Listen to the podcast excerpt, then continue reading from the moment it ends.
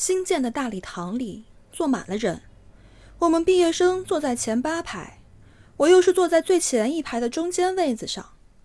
我的襟上有一朵粉红色的夹竹桃，是临来的时候妈妈从院子里摘下来给我别上的。她说：“这夹竹桃是你爸爸种的，你带着它，就好像爸爸看见你上台一样了。”爸爸病倒了。他住在医院里，不能来。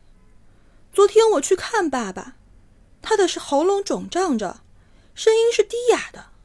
我告诉爸，行毕业典礼的时候，我会代表全体同学领毕业证书，并且致谢词。我问爸，能不能起来参加我的毕业典礼？六年前他参加我们学校的那次欢送毕业同学同乐会时，曾经要我好好用功。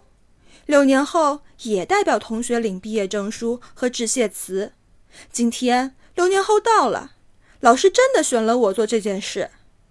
爸爸哑着嗓子拉起我的手，笑笑说：“哎，我怎么能够去啊？”但是我说：“爸爸，你要不去的话，我很害怕呀。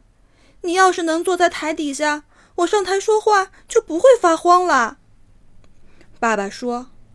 英子，不要怕，无论什么困难的事，你只要硬着头皮去做，就闯过去啦。那么，爸不也可以硬着头皮从床上起来，到我们学校去吗？爸爸看着我，摇摇头，不说话了。他把脸转向墙那边，举起他的手，看那上面的指甲，然后。他又转过脸来叮嘱我：“你明天要早起，收拾好就到学校去。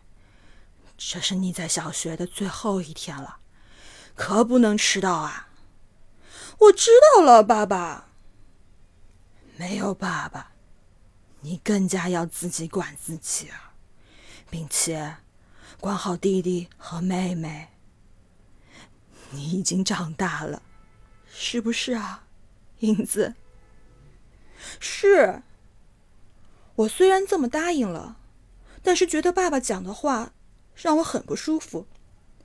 自从六年前的那一次，我何曾再迟到过呀？